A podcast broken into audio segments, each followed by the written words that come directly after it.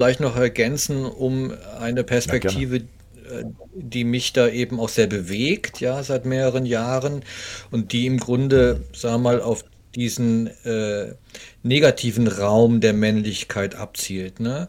Also wenn wir Mhm. in die, in den Gesellschaftsraum reingucken, vor allen Dingen auch im deutschsprachigen Raum, dann denke ich, müssen wir konstatieren, ja, ähm, dass das Credo, das mediale Credo das ist, dass Männlichkeit toxisch ist.